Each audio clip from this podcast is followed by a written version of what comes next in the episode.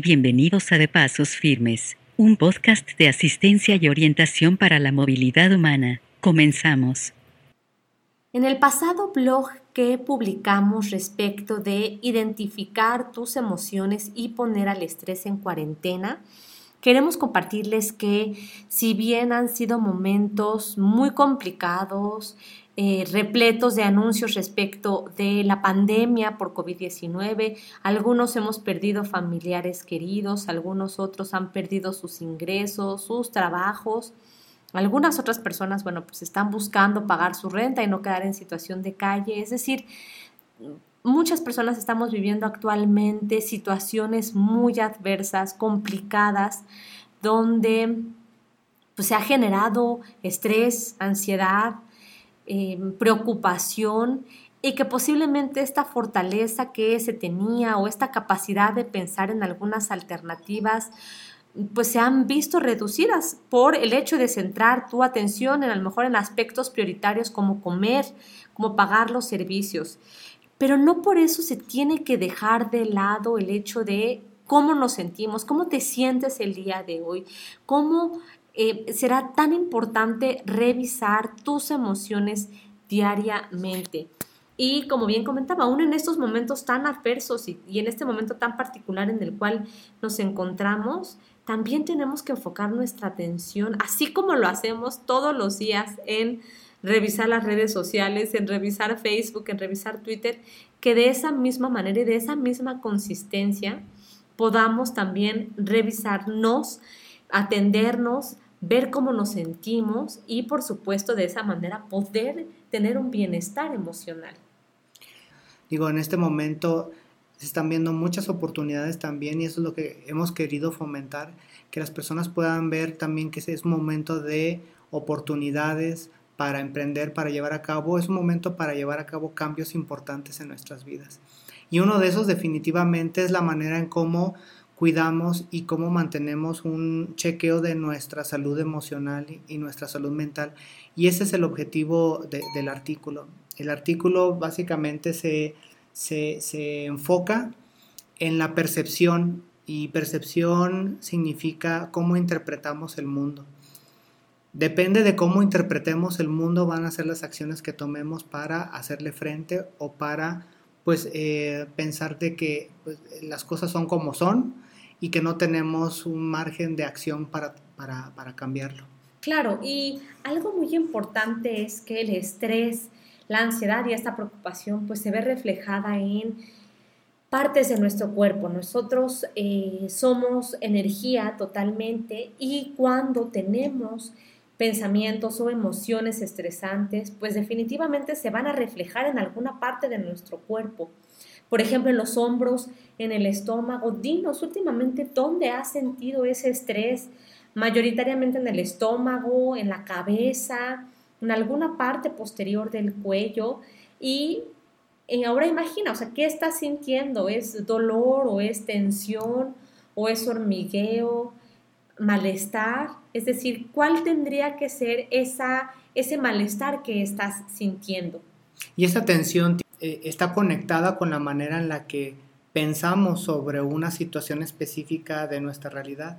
Es percepción, realidad es, es, percepción. Así es. Em, podemos, podemos ver cinco o seis personas un mismo objeto y cada quien lo va a ver de una manera distinta, como, como, como, como, como cinco fotógrafos verían un objeto y las cinco fotografías serían de un ángulo completamente distinto tal vez de un árbol o de cualquier, cualquier cosa. De igual manera nosotros podemos ver una situación em, de, distintas formas, de maneras magnificadas, de maneras exageradas o de maneras disminuidas. Todo depende de, de cómo capturamos y cómo procesamos esa información y un poco de cómo lo hacemos, pues la realidad está allá afuera y cuando esta realidad es captada por nuestros sentidos, sobre todo por nuestra vista y por nuestros oídos, esta información pasa por una serie de filtros que son nuestros recuerdos, son nuestras vivencias, son, eh, em, son cosas por las que hemos pasado y que han marcado nuestras vidas y la manera en la que somos. Y, y depende de, de, de, de, esos filtros es cómo lo vamos a interpretar. Entonces a veces podemos interpretar nuestros problemas o las situaciones más grandes de lo que en realidad son. Completamente. Y para esto vamos a darles tres consejos que les van a ayudar a hacer frente a este estrés en tu día a día. Van a ser pequeños cambios. Si anteriormente no lo habías hecho, es un perfecto momento para que puedas empezar a hacerlo. Muchas veces eh, o posiblemente no estábamos acostumbrados a darnos un tiempo, a atendernos.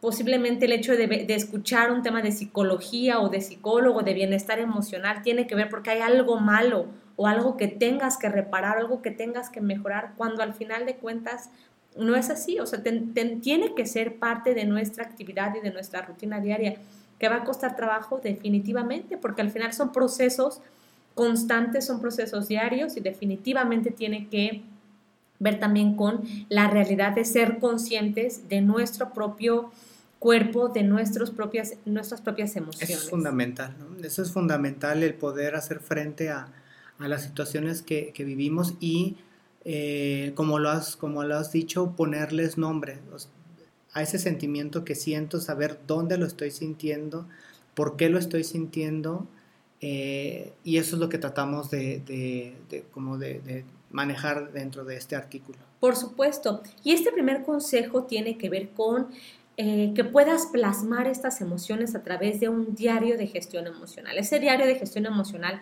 con muchísimo gusto nosotros te lo podemos compartir a través de correo electrónico asmovilidad.gmail.com y este eh, diario de gestión emocional lo que busca es que tú puedas, por una parte, o como eh, este diario, véanlo como un, un diario que tiene cuatro apartados, que tiene cuatro secciones.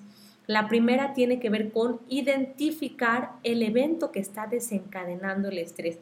¿Qué es exactamente lo que me está haciendo que me ponga de nervios, que me empiece a lo mejor a, sudar las manos o que empiece? ¿Qué es exactamente? ¿Es, ¿Es la hora?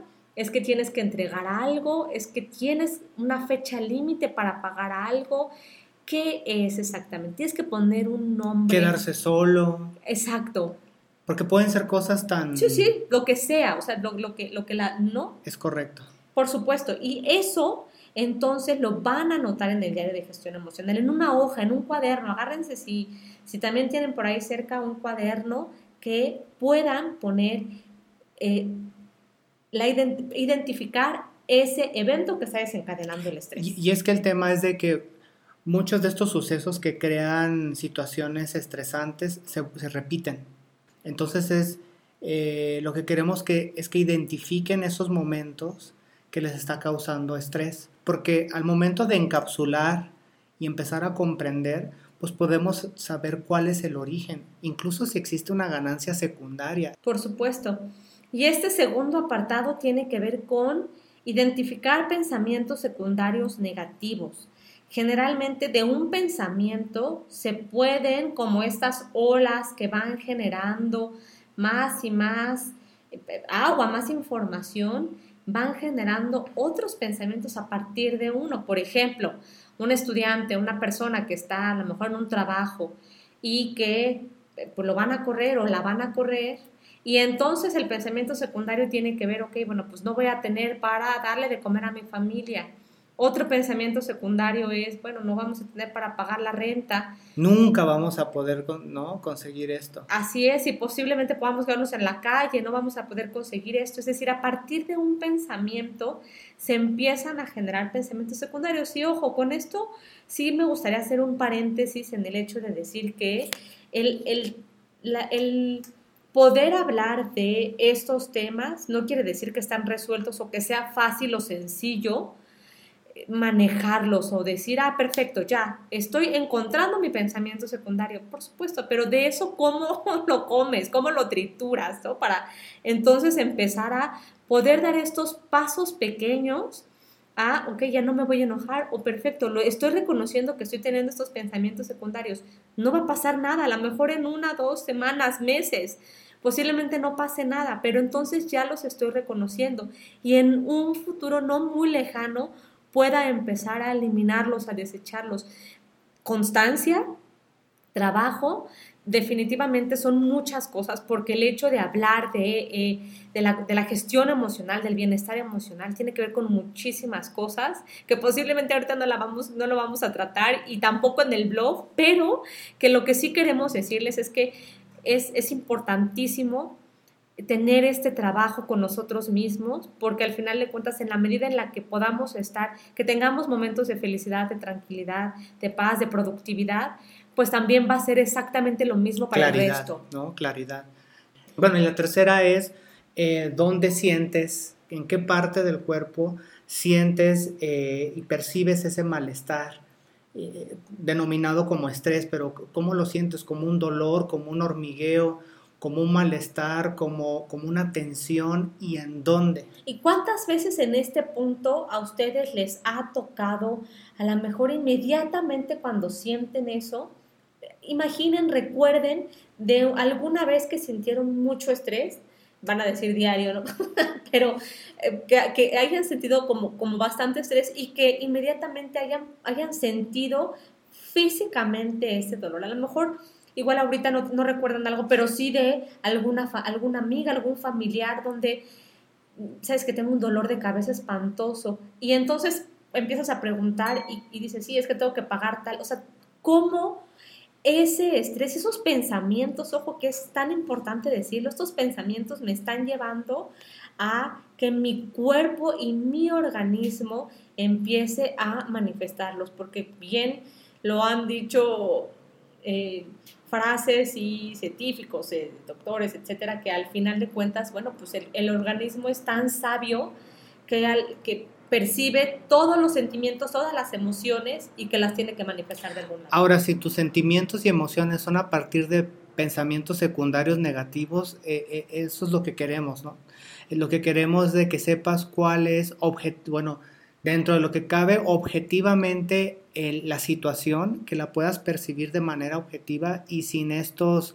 Em, sin estos matices que lo magnifican, que lo terribilizan, que lo hace completamente inmanejable, sino que lo veas tal y como es y que pues por lo tanto te tranquilices, porque al final del día si reprobaste esa clase si te quedaste sin empleo, no es el final de, tus días ni de tu vida, o sea, la idea es de que tú lo puedas ver como, como lo que es y puedas actuar y no eh, envolverte en tus propios pensamientos eh, de que las cosas ya no tienen solución. Completamente.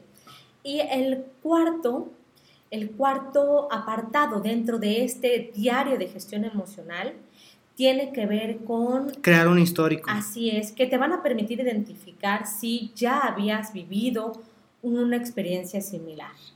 Y bueno, y eso es la parte del diario de gestión emocional que los invitamos a que revisen. Sí, completamente. Y por favor escúchenos en la segunda parte de este podcast donde les vamos a hablar sobre los siguientes consejos que tiene que ver con respiración, que tiene que ver, que ver con gimnasia cerebral o brain gym. Por favor síganos a través de redes sociales si quieren Cuéntenos qué les ha parecido hasta el momento. Si tienen alguna duda, alguna pregunta o sugerencia, mándenos un WhatsApp al 55 40 50 23 37 y un correo electrónico a la dirección asmovilidad, movilidad con B de Víctor, arroba gmail.com. Y nos vemos en la próxima. Gracias por escuchar nuestro podcast de Pasos Firmes. Si quieres ponerte en contacto con nosotros, escríbenos a la dirección de correo electrónico asmovilidad.gmail.com.